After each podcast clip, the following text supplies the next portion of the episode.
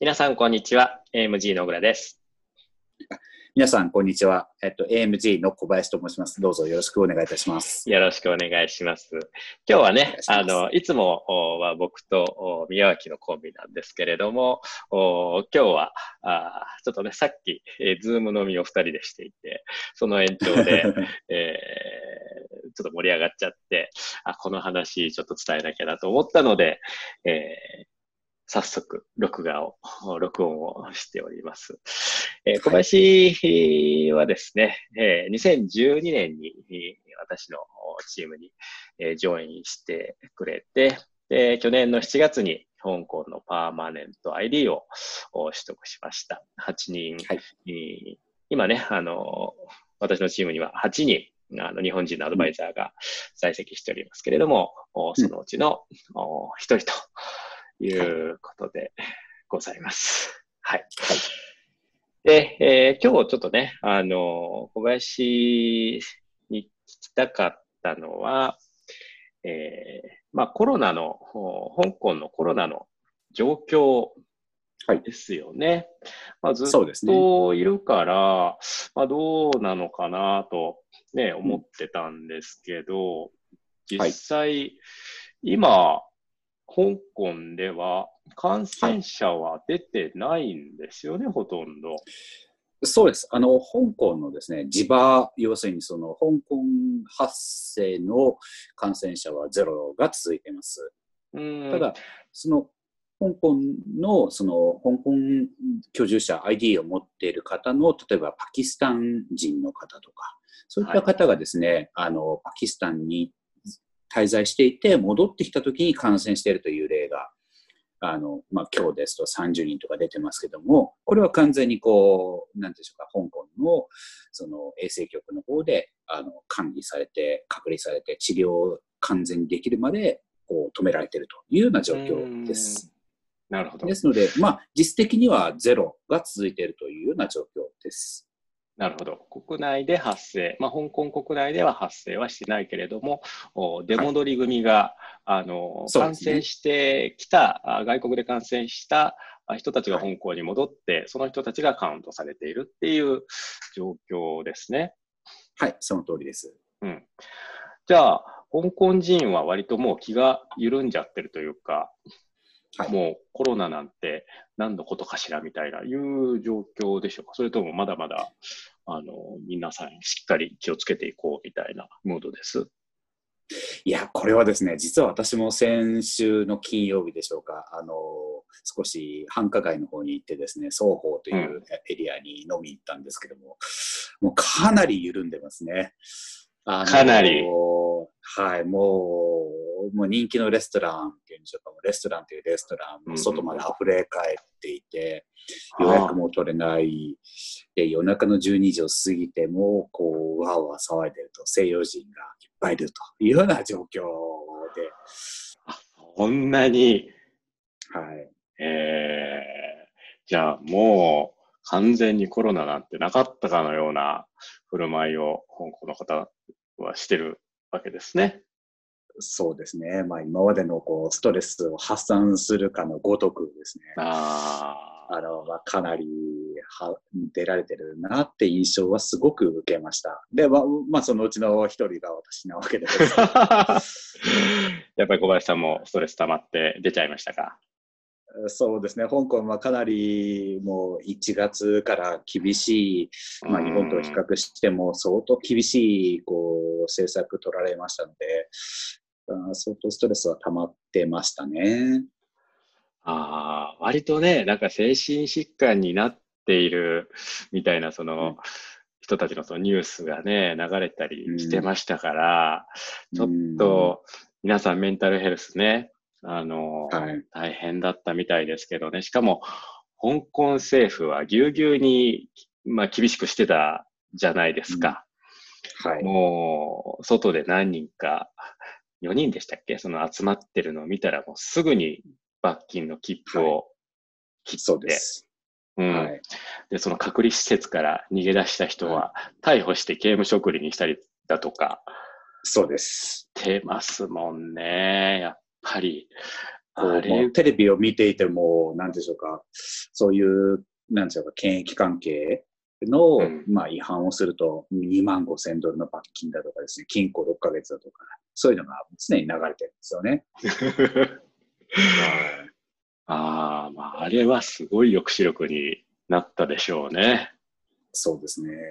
まあ、だから逆に言えば、今、感染が、感染者がゼロ、まあ、国内感染というか、香港内感染がゼロでいられるというのは、そのおかげなんだろうなっていうあの恩恵は今受けてますけども、当時は辛かったですね。うん、そのみんなが頑張ったから、あまあ、今はちょっとはめ外してみたいないう状況ですね。そうですね。まだ国境も、まあ、封鎖中なわけじゃないですか。はい。これずっと封鎖してるわけにもいかないですもんね。いつか出なきゃいけないけど。ね、はい。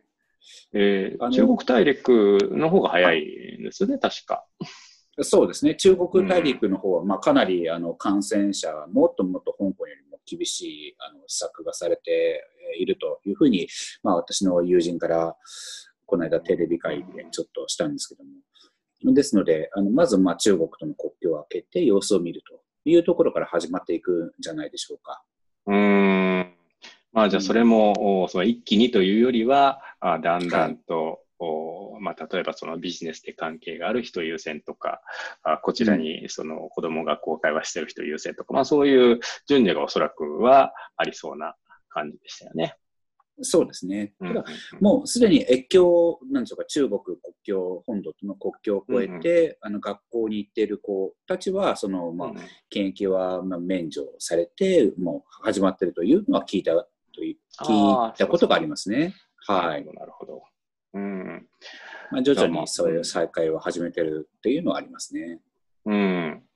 ただ、あ香港国外から来る人については、はい、まあやっぱりその、はい、居住者でない限り、香港居住者でない限り、えー、入れないというのが原則ですよね、まだ。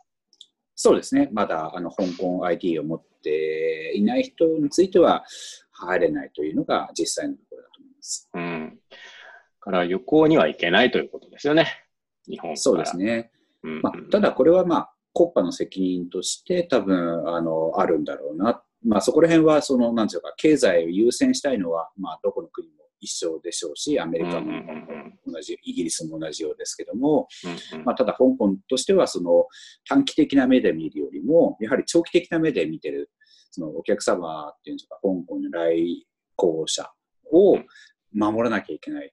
来航者に悪いイメージをつけちゃいけない。嫌な思いをさせちゃいけないっていうところの観点から、やはりしっかりその辺は管理してるんだろうなってことは、しっかりあの見て受け取れると思います。なるほど。観光立国だけに街のイメージが大切だということですね。そうですね。うん。でもまあこの期間ね、その長かったじゃないですか。まあ、はい、レストランなんかもだいぶね、潰れたなんてね、話も聞いてますけど、はい。そこはやっぱり、まあ、街の様子っていうか、どんなもんですか、はい、やっぱりもう目に見えて潰れてます？いやー、もうこれはですね、皆さん、まあ、あの香港にお越しになった方がですね、あの想像を絶するほど、あのなくなってると思います。想像を絶するほどレストランが消えてるってことですか？はい。あの、例えば、まあ、あの、蘭海本とかですね、双方とかいう、まあ、香港といえば、あの繁華街と言われてるところなんですけども、まあ、そういったところですと、まあ、私の知っているところで見ても、半分ぐらいなくなっちゃったような感じありますよね。ああ、まあ日本でいうところの新宿とか、渋谷みたいな、六本木とか、六本木とかそういう場所ですよね。半分。そうですね。はい。あの、この香港の、まあ、西洋と東洋が入り混じっている、こう、なんていうんでしょうか。うどこにここ、ここは香港じゃないだろう。西洋、あの例えばニューヨークとかロンドンのような街並みであったところがですね、本当にお店が半分ぐらいなくなっちゃったと。半分もですか。はい。ざっと見たところそんな感じですね。ね、なかなかその香港で、えー、はいまあ、シャッター街、まあ、日本でいうその商店街のそのシャッシャッターばっかり降りてる光景って本当に目にしなかったんですけど、香港では。はい。そういった光景がじゃあ広がってるっていうことですよね、今は。そうですね。まあ、うんあの、まあ、一時期、まあ、今もそうでしょうけども、ニューヨークよりも、まあ、高い土地、地価うんうんうんうんでしょうか。まあ、そういったことが影響してるんだろうなと。まあ、例えば一日でも、こう、ね、あの、営業できない日があれば相当な影響があるということは、まあ、想像に難くない。うーん。まあ、そそういったことが、まあ、相当重しになってるんだろうなっていうことは感じ取れましたね。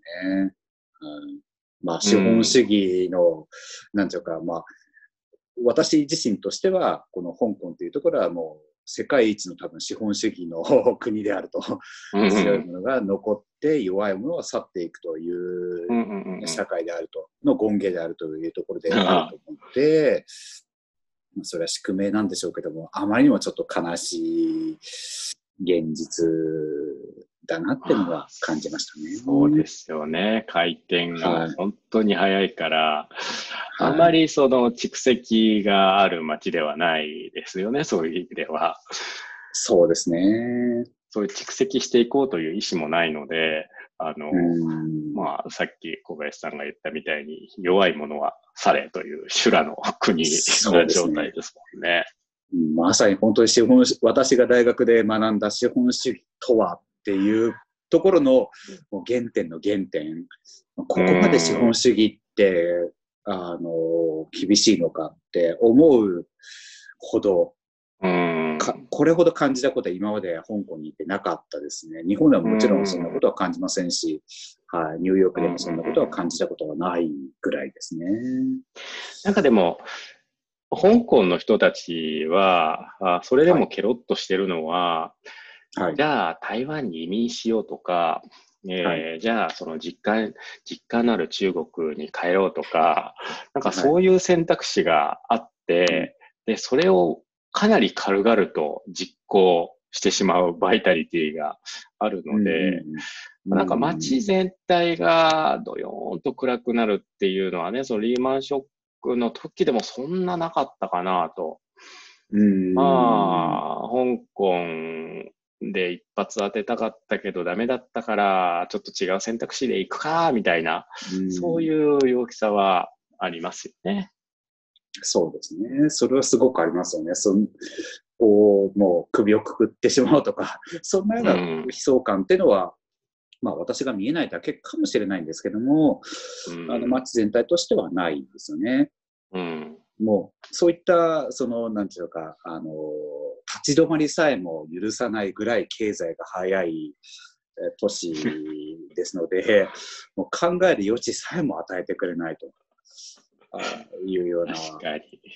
はい、もう株価は常に動き、なんていうか、お金は常に流れ、時は常に流れ、もう次と、まあ、こんなようなところが実感できる場所ですよね、本当に。そうですよね。はい。皆さんマスクとかはどうですか？その、つはいけてらっしゃるんですか、そういう国内感染ゼロでもやっぱりマスクはつけなきゃみたいな意識はあるんですか？あの、香港はですね、ものすごくこの、私が特にちょっと衝撃を受けたのは2月でしょうか。あの、まあ、まだ日本がですね、それほどそのコロナ、コロナって言っている前の時からですね、香港はまあ1月ぐらいからですか。もうんうん。う、マスク率120%ぐらいでしたね。120%、20%というのはですね、実は理由があって、こう、二重にしてる人がいたんですね。ああ、いたいた。いたはいいた。一重ではないんですよ。一枚じゃ済まないと。やっぱり二枚つけなきゃいけないと。ねまあ、それどころかですね、こう、雨がっぱを着る人とかですね、飛行機の中でも、はいはいはい。いたいた。そういった方がすごく多かったんですね。ですね、今でももちろん、あの、ほぼ100%つけてますし、街中でですね、あの、つけた人が多いですね。でその時に、その日本との温度差っていうのはすごく感じました。ああ、まあね、SARS があっただけに、そういったその感染症に対する恐怖っていうのはもう並大抵のもの ではないということですよね。そうですね。特にあの、弊社の AMG もですね、ものすごく厳しくてですね、入館するときに。あ、オフィスに入るときにね。そうです、うん、社員であっても、まあ、信用されないと。必ずもう、検温。で、検温でエラーが出たら出てくるまでずっと続けて、で、消毒液は両手にやる。で、はい、もう、手洗いは徹底して、うん、で、異常な数ほどの空気清浄機がこう 確列にこう配備されとうん、ちょっとびっくりしましたね。で、全社員に、こう、なんでしょうか、あの、手の消毒の消毒液が配られたと。はい。うんいや40階建てのビルの40階にね、あの、あるんですけれども、はい、まあ、換気が良くないところですもんね。そうですね。うん。あんまり、その、天井が高いのもあって、気軽に窓を開けられないというか、うまあ、そういう構造になっているので、うん、あと、しかも、ほぼ毎週のように、こう、なんていうか、40階フロア全部を消毒っていうのが しばらくてますよね。まあ、幸いにして、今のところ、まあ、あの弊社で感染者が出たっていう情報はないので、うんうんうんうんまあ、あの日本と圧倒的に違うのは、なんうか、香港の場合、感染者が出るとですね、こう、はい、公表されるんですね、こう政府から。うんこのビルで、この階で出ましたよっていうのが、そこが圧倒的に日本と違うところですよね。で、コロナにかかった人の住所も公表されるんですよね。そうです。うん。なので、はい、あの、近くにコロナ患者がいるかどうかがわかるっていうね。わかる。はい。